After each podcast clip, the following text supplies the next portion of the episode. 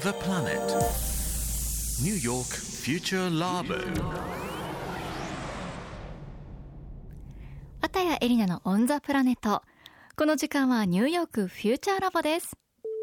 ニューヨークのミレニアル世代と Z 世代が気になっている話題をみんなでおしゃべりするニューヨークフューチャーラボ。今週もこのメンバーでお届けします。メアリーと申します。キサラです。ミクワです。哲です。Happy holidays from New York City! 今週もニューヨーク在住のジャーナリストで Z 世代とミレニアル世代評論家シェリーめぐみさんと電話がつながっていますシェリーさんエリーさん、Happy Holidays from New York Happy City! holidays from Tokyo わあ、もう、あと1週間でクリスマスだからね。そうオーマイゴーなんか毎年クリスマス同じ日に来るのに突然来るみたいな感じしませんいや、かもう早く、すごい勢いでやってきますよね、本ね当に。え本当に。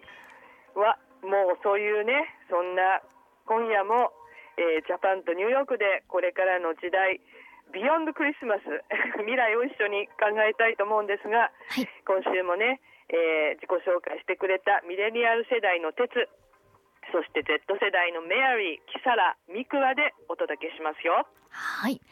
12月今月のテーマはプレゼント。で先週はね家族みんなが集まるクリスマスはみんなにプレゼントを送るからまあ選ぶのも大変だしお金もとってもかかって大変っていうね本当にね。話はい、をしてもらいました、今週はどんなことを話してくれるのかしら？うん、まずはね、みんながそのプレゼントをどんな風に選んでどこで買ってるのかっていうのを聞いてみました。おー気になるどっちかな？ネットでほとんど買うとももっと楽だし、いろんなものを売ってる。まあ Amazon が一番とも安いし、いろんなものをアイディアはどこでゲットするの？Pinterest を見てます。クリエイティブなアイディアスとか載せてあるから、ピンタレストがね、はい。役に立つ。服だったら服屋さんに行って H&M とかユニクロスーパードライだけど他のものだったらネットで探して買う。去年は、まあ、お父さんがパソコン買ってくれたからそれはネット。アマゾンネットで買って靴下とか帽子とかユニクロとか無地で買ってジュエリーたまにティファニーズとか友達が作ってるジュエリーもギフトで買います。大体 Amazon 時々 Etsy Etsy は Amazon のようにだけどももっとちっちゃいビジネスが手作りもっとユニークの感じがあるんだから面白いあものが出てるもし私店に行ったら Urban Outfitters に行く。服の以外に面白いものが売っています。例えば面白い植物もあの売ってるし面白い植物。本当にああ例えば盆栽もあるとか。盆栽売ってるの？まあ前には売ってました。一度買ったことがありますからすぐ苦労しましたけど。I killed, I killed the bonsai tree. あはい。盆栽枯れちゃったのね。はい 盆栽がね枯れちゃったんですねそう、枯れちゃったっていうのをね、から殺すって言っちゃったんだけど、本当はね、うん枯らすって言いたかったんだと思うんですよ。ね、愛嬌と盆栽って。でも盆栽みたいな、まあ、そういう面白いものをね、とにかくまあみんな一生懸命探してると。で、あの、やはりはね、8割はネットで買うって言ってましたねうん。どうですか ?8 割やっぱ多いですかね？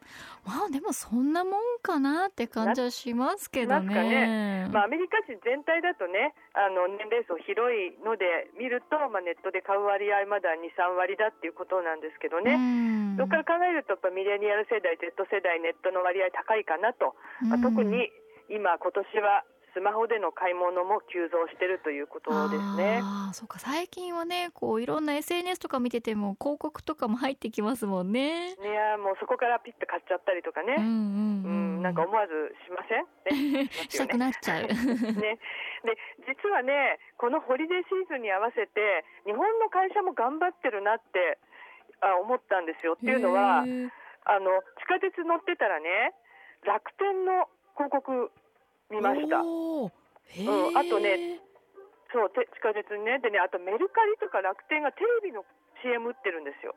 はあ。これはねアメリカでは今年ちょっと初めてかなって感じしましたね。見たことなかったですね、へうん。ーまあねそもうやっとっていう感じなのかもしれないですけどね、まあ、進出ですね、参入ね、まあ、アマゾン一色のあのアメリカのね、あのネット、うん、ネットショッピング業界に、まあね、あのどう食い込んでいくのか。そう、注目かなと。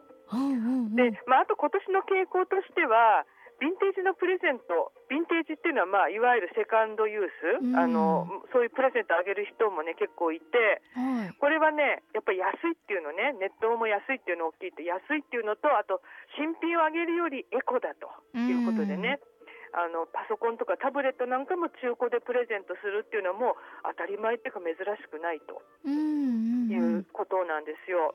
そうでねね、でよく考えてみるとね、実はアメリカってね、あの実は知らない人多いと思うんですけど、今、20代、30代、ミレニアル世代の若者っていうのはね、アメリカ戦後史上一番貧しい世代だって言われてるんですね。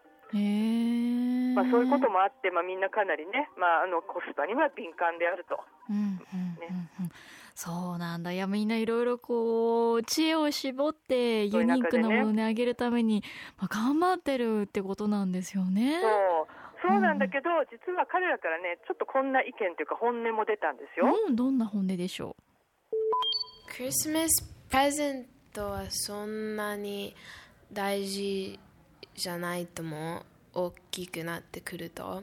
それより家族と一緒にいる方が大事になると思う。だけどみんなそんなにお金たくさんかけてプレゼント買うじゃない。でもそれも楽しいからあのクリスマスのホリデーであれが part of the experience 小さい時クリスマスすごい大切でギフトとかプレゼントすごい大切だったから子供たちにすごい大切と思うけど今はもうちょっとトラディショナル伝統的でやった方がいいと思ってると思うみんな。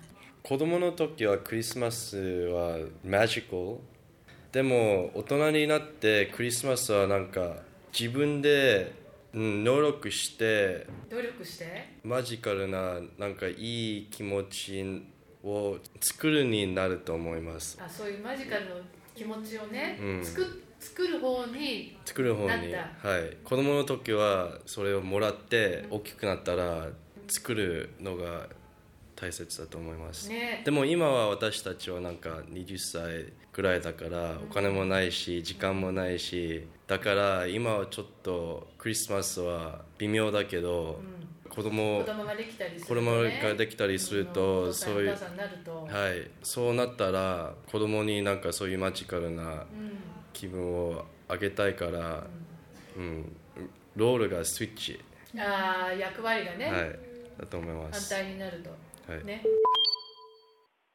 どうですか、エリーさうんん。18歳のキサラとね16歳のミクは、大人になりかけの Z 世代にとってのクリスマスは、ちょっとね、子供の頃のようにただ正しい、楽しいだけっていうんじゃないのがちょっと寂しいとかね、なんかまあ、わかるような気がしますよね。そして、先週ミクワが言ってたようにね、やっぱお母さんが本当に大変な思いで買い物してるのを見てるから、まあ、その辺もちょっと微妙。だからそういうふうに見ると、伝統だから子供のためにやった方がいいからと思ってやってるんじゃないかななんていうね、そんな気持ちになったりもすると。だけど、鉄はそれに対して、ちょっと年上26歳ならではの意見だと思うんだけど、うん。うん、そう、お兄ちゃん。だから今、自分たちはお金も時間もないけどね、だけど大人になった時に子供たちにマジカルな気持ちを作ってあげると、それが大人にとってのクリスマスの喜びなんじゃないかと、ね、言ってましたけど。いやもう本当そうだと思いますこうやってねこう子供たちがわーってこう目を輝かせてる姿がやっぱり大人にとっては一番のクリスマスプレゼントですもんね。ねえやっぱりそれがクリスマスのねあの joy なのかなっていううん本当そういう気持ちがしますよね。うん、多分この気持ちはきっとね多分言葉とかも国境も関係ないんじゃないですか。そうだと思う、うん本当にね、まあ、今、クリスマス計画してる方ね、お父さん、お母さんもいると思うけどね、あのマジカルなクリスマスになるといいなう。ん、なりますよ。ね さあそして来週はニューヨークフューチャーラボどんな感じですか？はい、来週はね、クリスマスの夜になるんですよ、うんこの放送がね。ね。確かに。そこに時差があるからそう。だ。そう、うん。そうなの、そうなの。で、今年最後の放送ですから、ね、うん。ニューヨークのクリスマスのチャリティーについてみんなに教えてもらいたいなと。ね、うん。あーチャリティーね。は気になる気になる。さあそして質問とかある方はぜひ4人に、はいぜひ。もしくはねシェリーさんに送ってください。はい、ということでシェリーさん今週もありがとうございあましたりがとうございました。ニューヨークフューチャーラボ来週もお楽しみに